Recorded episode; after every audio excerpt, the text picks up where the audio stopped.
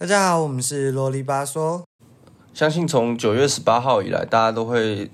在 IG 上面看到各种被艺术品洗版的照片。其中最著名的就是在法国巴黎的凯旋门，凯旋门被消失了。被包裹的凯旋门是已故著名大地艺术家克里斯托以及他的妻子珍妮所共同设计的宏伟的项目。你或许没有听过他们的名字，但是他们的艺术品每一件都具有独特的鉴别度。就像这件被包裹的凯旋门，他们是用很大的帆布把整个凯旋门包裹起来，有点包的像是要搬家的感觉。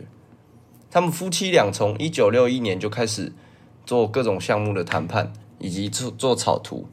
经过六十年的沟通，终于在今年的九月十八号到十月三号正式的完成了这件短期的艺术品。遗憾的是，克里斯托在去年的五月三十一号就在纽约的家中自然身亡。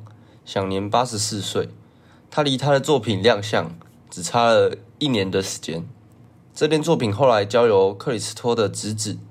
来完成。在今年七月以来，他的布置项目一直在进行。整个项目用了两万五千平方米的银蓝色聚乙烯织物，以及三千米的可回收红色聚乙烯绳，包裹巴黎举世闻名的纪念碑。然后其实呢，克里斯托和珍妮呢，他们的在一起的故事其实也蛮像电影情节。他们两个是同年同月同日生。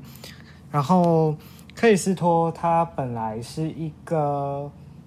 保加利亚的一个贫穷的艺术家，而珍妮呢，她是法国的贵族，是一个双方家庭的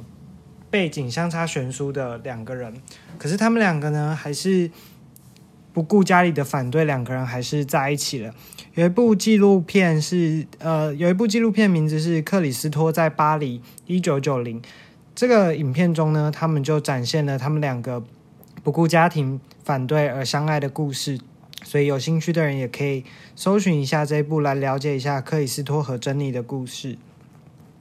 而他们两个所做的大地艺术，其实算是一个新的创举。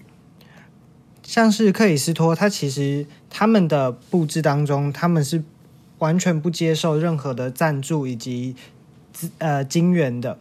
克里斯托曾于《纽约时报》的采访中说到，对他而言，美是创作过程中涉及的所有事，包括工人、政治、沟通、建造所遇到的所有困难，与许多人打交道，整个过程都是美的一部分。他很喜欢这个过程。从克里斯托的这句话当中，我们其实可以感受到，对于克里斯托的美的定义来说，不局限于它的成品，而在于他沟通的所有过程。像凯旋门从草图到现到如今成功展出，总共耗费了六十年之久。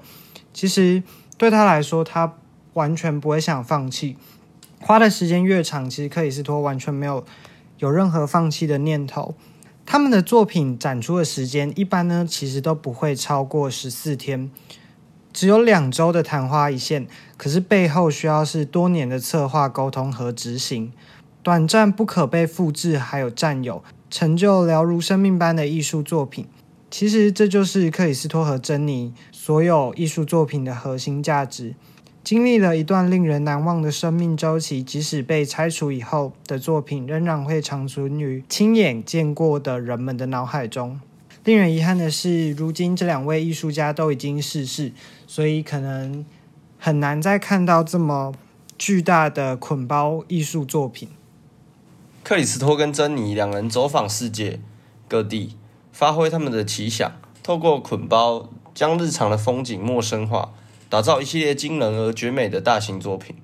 正是对自由的最佳注脚。其实我很羡慕他们两个人可以走访世界各地，在世界各地著名的景点都留下了属于他们两个自己的记号。你走到哪个地方，你就会想到哇，我曾经在这里也做了什么事情，是令自己印象深刻。把世界融入自己的生活当中是非常好玩的。这感觉真的蛮酷，就是两个相爱的人在从事两个人都喜欢做的事情。他们两个这样一起携手度过这么多的时间，然后去了这么多不同的国家。可是关于艺术这件事情，当然我我不是很了解，我只是其实，在很多报道中都有提到，其实法国人对于这个凯旋门这个艺术这件事情，他们其实大部分是不是认同，是接受新奇的事物。这件事情其实也反反射到我们自己的身上，就是我们可以接受新奇的东西，但不一定代表我们都认同这些东西。所以，他们长达这么多年的努力，这个捆包艺术的大型。大地艺术作品其实还是不能被完全的接受，可能艺术这个范畴的东西对我们来说真的太远了吧。只能说艺术是真的很难理解的。那接下来我们就来讲解一下他们在其他世界各个地方的艺术创作吧。那第一个讲到了，其实就是呃雪梨小湾 Little Bay，嗯，这个其实是澳洲的艺术家邀请他们夫妇一起到雪梨小湾这个地方，在。长达二点五公里的海岸线与高达二十六公尺的峭壁，把它完整的包裹起来。当时其实超越了美国总统山，成为体积最大的艺术品。他们在沿岸将所有的布料与绳索覆盖在海岸上的时候，呈现单调的米色。可是呢，它也借此凸显出崎岖诡谲的海岸地貌。有些评论家甚至因此将这个作品定义为自然雕塑。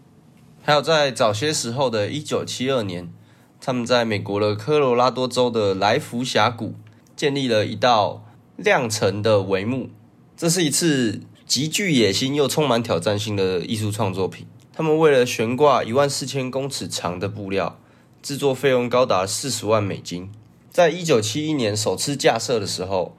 布料在悬挂的过程中就被狂风打到巨石上，导致整个布料撕裂。第一次的挑战就此失败，在隔年的一九七二年，终于在一个风和日丽的好时好日子挑战成功，但是隔日又不敌强风，暴风再度毁坏。虽然山谷为幕这个作品的生命周期很短暂，却是他们日后为人津津乐道的代表作，献给在在地的居民，在地的居民也因为这个作品。献给了克里斯托跟珍妮的一个纪念碑，其中所铭刻的字句就是：“这是人类想象力最纯粹而美丽的证据。”其实，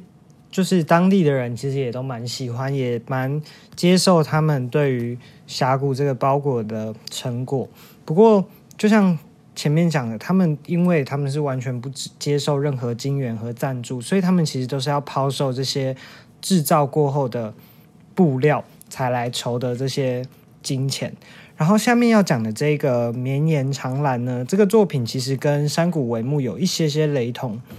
或许是因为有了前次在山谷架设作品遇到暴风困难的经验，所以他们这次选在加州北部的丘陵地上立起延绵的白色尼龙布料。虽然这次没有了暴风，可是他们仍然遇到了其他的挑战。这次呢，他们遇到的挑战是被环保人士一状告上法院，经过数次的数场的诉讼以及公听会以后，才终于架设成功。其实，对于环保人士抨击他们的艺术作品，然后导致他们需要延宕他们的作品展期这个问题，其实在他们的身上层出不穷。他们都尽可能的来。进行这个诉讼以及公听会来达到双方之间的共识以及平衡。不过，当然也有一些作品是因为这样而而夭折而不能完成的。然而，再来下一个要跟大家讲的就是他们在迈阿密迈阿密比斯坎湾的十一座无人群岛上，他们将这十一座无人群岛全部铺。铺设了漂浮的粉红色尼龙布料，让这十一座岛屿要从天空上往下看的时候，就会看到十一个粉红色的大点。这个装置呢，仅仅只维持了短短的两周，却吸引了上千万名的艺术追随者来争相目睹，并成为了迈阿密文化与历史的重要地标。这个包围群岛可以说是他们最上相的作品，同时他们也挑战了艺术欣赏的常态，因为。这是一个群岛，它位在海中央。对于欣赏者来说，现场他们不一定能看到最佳的全貌，而且也不是最好的欣赏管道，而是要透过电视传媒才能一览这十一座群岛的全部风貌，代表宣告着当代艺术与新媒体结合的时代来临。下一个作品的地点又切回到了法国巴黎。呃，克里斯托跟珍妮在经过九年的协调当中，才成功与巴黎市长于一九八四年完成协议，可以让他们以包裹的形式包裹塞纳河上现存最古老的桥梁，也就是新桥。他们选用金黄色、金黄沙色的尼龙布，让整个作品融入周围的环境。包裹时紧紧紧的贴着桥身，强调新新桥优美的比例与造型。尼龙布比石桥更能映照晨昏的光线变化，吸引无数前来参观的人一同欣赏这个地标的新面貌。克里斯托在见到这个作品的时候也说到：“我想把一个单纯的建筑物以及一个艺术家的灵感象征，整体升华成为一个纯粹的艺术物件。”这才是一个艺术家该有的核心价值。这样简单而纯粹的艺术物件，对于我们来说，可能把过于奢华繁杂的东西，都可以让我们感受到心灵的平和以及平静吧。最后，这个捆包德国国会大厦这个艺术作品呢，应该算是嗯，克里斯托和珍妮他们。爆红的其中最主要的一个大型装置艺术，在一九七一年的时候呢，他们就收到了来自德国的邀请，希望他们能捆包德国国会大厦。可是呢，当时其实还是在东西分治的柏林，就是当时还是分东德以及西德，所以这个柏林地区对当时来说是一个相当有野心的计划，他们必须要盘踞于此。还有外国的势力以及东西的政府所有的交涉，他们当时的想法是，如果他们能实现不仅是艺术上伟大的成就，还是冷战时期的政治突破，对于德国方面以及克克里斯托夫妇来说，都是一个很棒的经验。可惜这个提案不久后就因为难度过高，所以被搁置。他们直到一九八九年，支持这个计划的国会议长。以及一九九零年后两德统一，才终于得以付诸实现这个久远伟大的计划。他们用富铝尼龙布包裹整个国会大厦，成为共和广场上庞大夺目的银色雕塑，提醒着人们经历波折后而合而为一的新德国的新风貌。其实，艺术本身是一个抽象的名词，却又是可以实时的具象化。像是艺术在这两位艺术家身上来说，就是可以当做是政治的突破点，以及改变新媒体与艺术的合作时代，甚至呢是一个环保的议题。艺术可以有许多的面向，就看大家如何去欣赏以及观察。每个人都会有不同的看法以及观点，在不同的观点下产生的艺术才是最纯粹、最美好的。那你有没有？也很喜欢的艺术家呢，或是最近有没有看到一些你喜欢的时装周或是艺术家的新作品呢？如果有喜欢的，都可以在上面跟我们分享。那今天的节目就到这里喽，谢谢大家收听，我们下礼拜见喽，拜拜，大家拜拜。